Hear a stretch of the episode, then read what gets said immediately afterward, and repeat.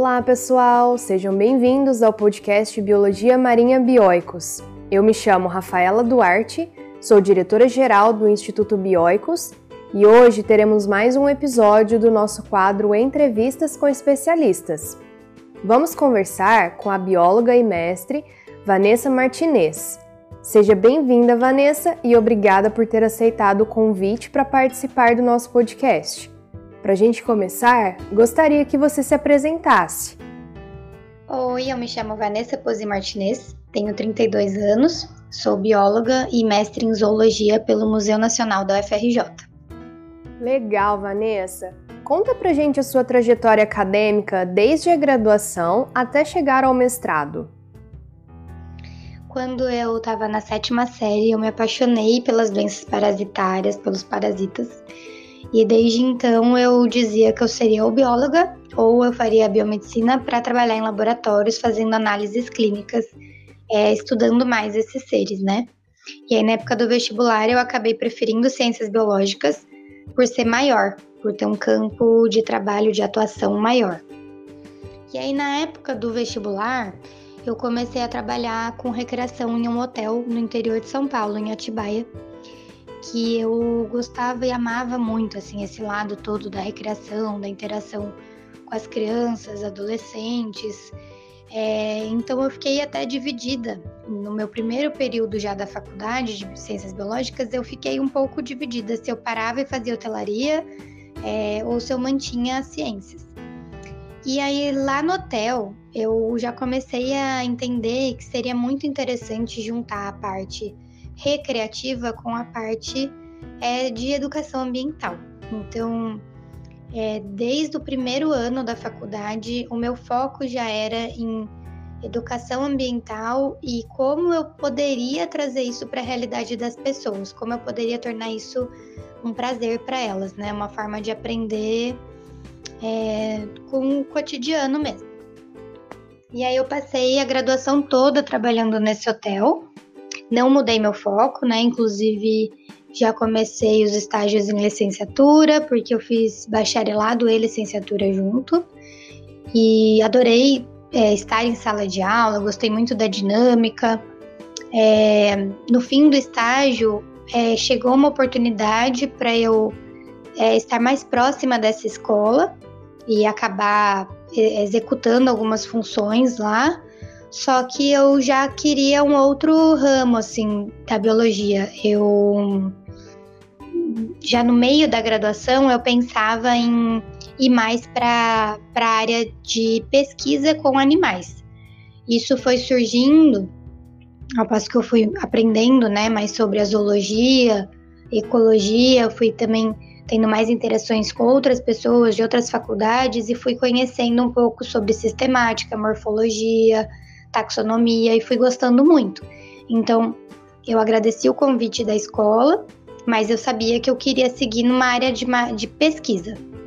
É, então, eu comecei a iniciação científica lá na, no laboratório da USP, de díptera, é, com moscas, mas na verdade o meu projeto era com grilos.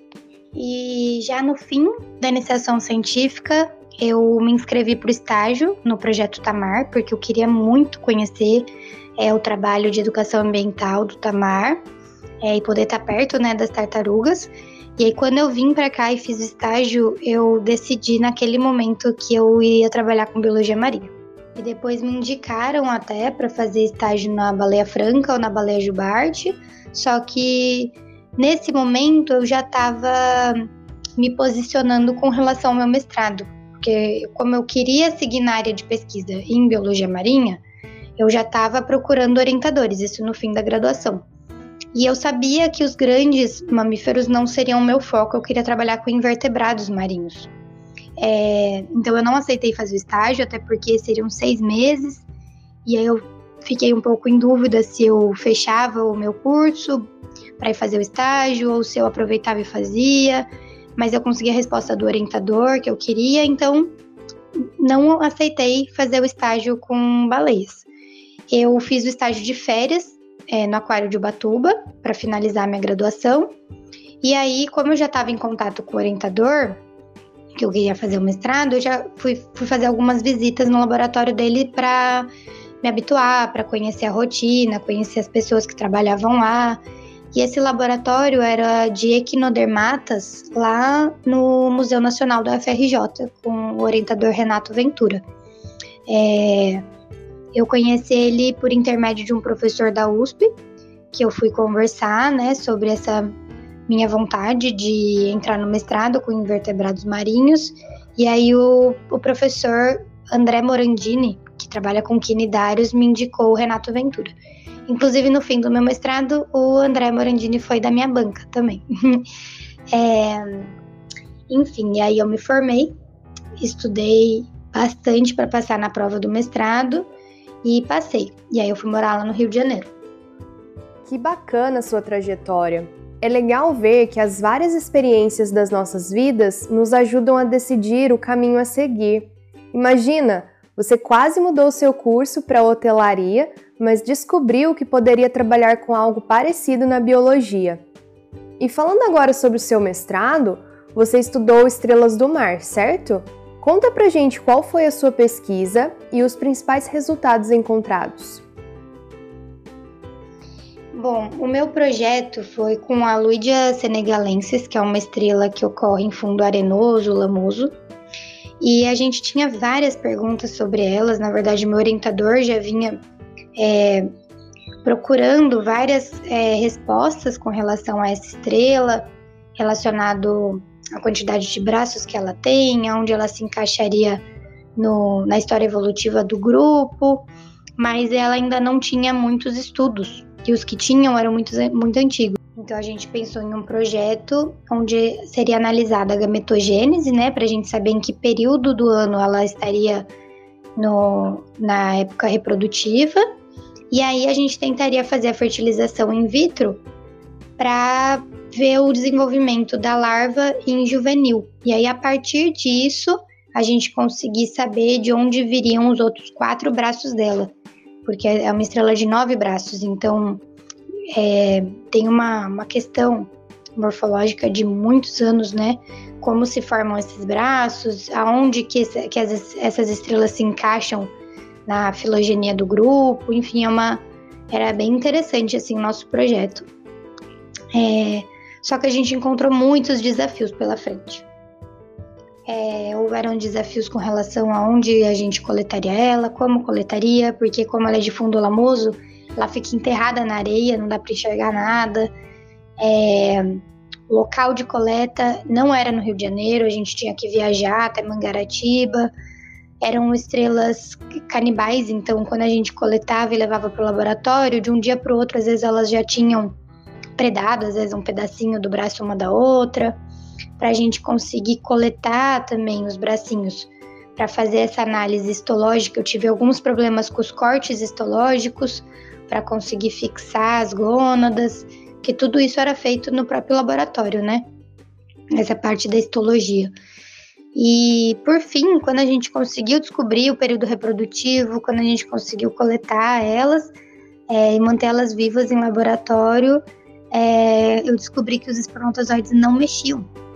Bom, e eu encontrei um artigo de aproximadamente 1800 e pouco, onde o autor citava, né, que uma espécie do gênero Luidia, é, ele não conseguia visualizar a mobilidade dos espermatozoides e aí tinha um procedimento é, que ele fazia para esses espermatozoides mexerem, só que ele não punha concentração de nada.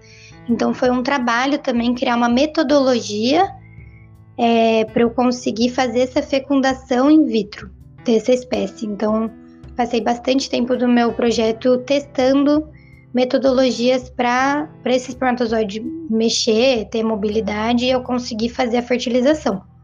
Quando eu consegui fazer a fertilização, eu cheguei em uma larva é, e ela não atingiu o estágio de juvenil.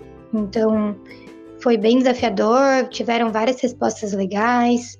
Eu defendi o mestrado em 2015 e depois de defender o mestrado eu fiquei em dúvida se eu seguia para o doutorado ou se eu tentava um lugar no mercado de trabalho.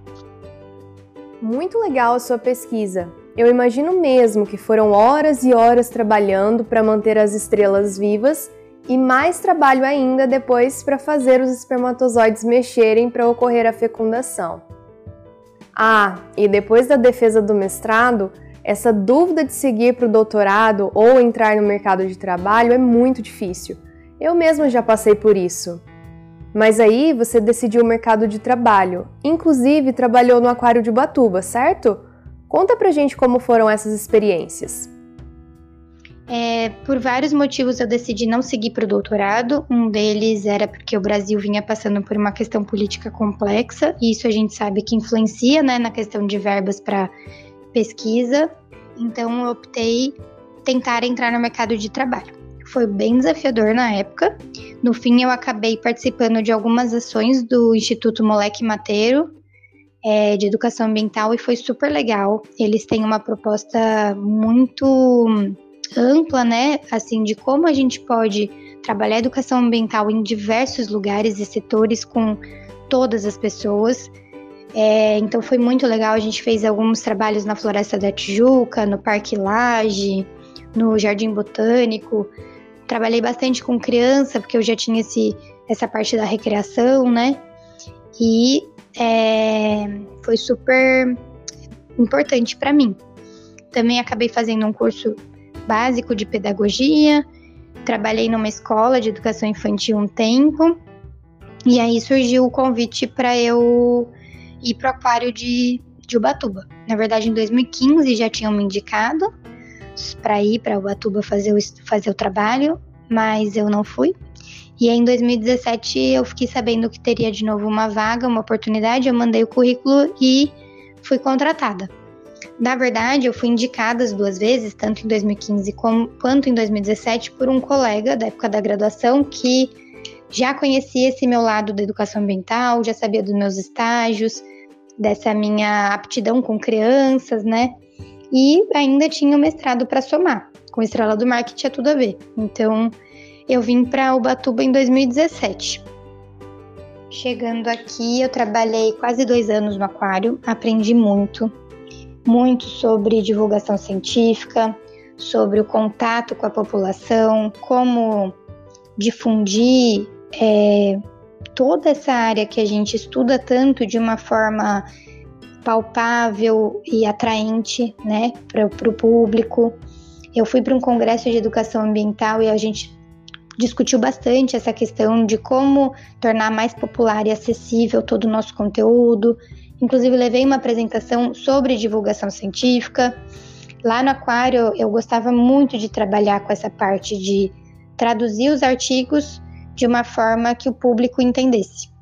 Então, eu desde então eu também fui, fui me orientando para esse lado, né, de explicar ou facilitar conteúdos.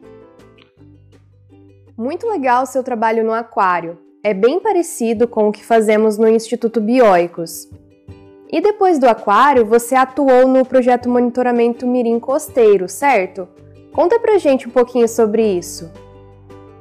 Após sair do aquário de Ubatuba, eu passei numa seletiva do projeto Monitoramento Mirim Costeiro, que teve aqui em Ubatuba, que é uma réplica, na verdade, do, do monitoramento Mirim lá de Garopaba, no sul. É, foi um projeto maravilhoso, eu tive muita honra em participar, em somar com a equipe, eu aprendi muito porque a gente trabalhava em escolas de comunidades tradicionais daqui, com divulgação científica e pesquisa adaptada para criança. Então, juntou tudo que eu sempre gostei, né? Educação, recreação, a parte lúdica, a parte da pesquisa é, em escolas e aí eu realmente entendi a importância da escola dentro de todo esse processo educativo, né? Educacional. É, eu acabei esse projeto no fim do ano de 2019 e a gente iria voltar em 2020, até que veio a pandemia. Eu também tive uma filha, ela nasceu em 2020 e eu fiquei em casa com ela. Durante esse tempo em casa, eu acabei desenvolvendo alguns videozinhos de divulgação científica para jogar em mídias sociais como Instagram, É, na época eu fiz o TikTok, Facebook, para divulgar mesmo conhecimento. Senti que eu, eu senti na época que eu precisava usar esse meu conteúdo todo de uma forma que, que ajudasse as pessoas a enfrentar esse período da pandemia, né? Principalmente as crianças que estavam sem escola. E aí eu também fui convidada a fazer alguns trabalhos com um projeto chamado Nas Ondas da Educação, que era lá de São Paulo, onde eles colocavam em, em rádios locais, principalmente de, de zonas próximas a comunidades, que as crianças não tinham como ir para as escolas buscar os trabalhinhos ou fazer as atividades no computador online, eles criaram essa rádio que divulgava informações gerais, assim. Então eu fui convidada para uma coluninha, como se fossem podcasts, e assim as crianças teriam esse contato, né, com informações, com divulgações científicas, com a parte que elas não conseguiam pesquisar na internet. Foi super legal, muito gratificante. Acho que eu gravei uns três ou quatro programinhas. É, e aí também eu consegui aplicar, né, isso tudo que eu já vinha trabalhando no aquário, nessa divulgação, como facilitar um conteúdo, independente de quem estivesse ouvindo, né? Afinal era numa rádio. E aí nesse mesmo período eu fui convidada a fazer uma palestra sobre equinodermata é, para a Universidade Federal de Uberlândia na semana da biologia deles. Foi super legal é, conseguir colocar bastante coisa do meu mestrado, né, de volta e ainda somar com esses conhecimentos mais de, de transposição assim ao popular, foi muito interessante. Nossa, que importante esse trabalho do projeto Ondas da Educação na vida dessas crianças. Se não fosse por isso, o ensino delas estaria muito mais defasado por conta da pandemia. Depois de ouvirmos sobre tantas experiências legais na sua trajetória, conta pra gente sobre o seu trabalho atual e a importância dele na sua carreira profissional. Depois da pandemia, eu comecei a dar aula numa instituição de ensino formal, numa escola, aqui em Ubatuba, de ensino fundamental. Eu dou aula lá até hoje, do quinto ao nono ano. E, e lá eu sinto que eu consigo pôr em prática tudo que eu já trabalhei até hoje, assim. Então, é, eu percorri muitos espaços, muito caminho, assim, para hoje sentir que eu consigo pegar um conteúdo e facilitar para essas crianças, né? Para ser um intermédio entre a parte teórica e como eles conseguiam, conseguirão pegar todo esse conteúdo que vem das apostilas, que vem dos livros, das, das dos textos, né, e aplicar no cotidiano, conseguir correlacionar isso tudo na vidinha deles e como isso envolve diversas questões, principalmente as ambientais, né, o papel deles como cidadãos. É, eu acho muito importante, então essa é a minha função, eu gosto muito de ser professora. Eu acho que hoje em dia, depois de todo esse caminho que eu percorri, eu vejo desta forma. Então, para mim é um presente hoje em dia poder estar numa escola. É, eu acho que todos os, os o, todo o trajeto que eu fiz me formou para ser quem eu sou hoje, então tudo valeu a pena.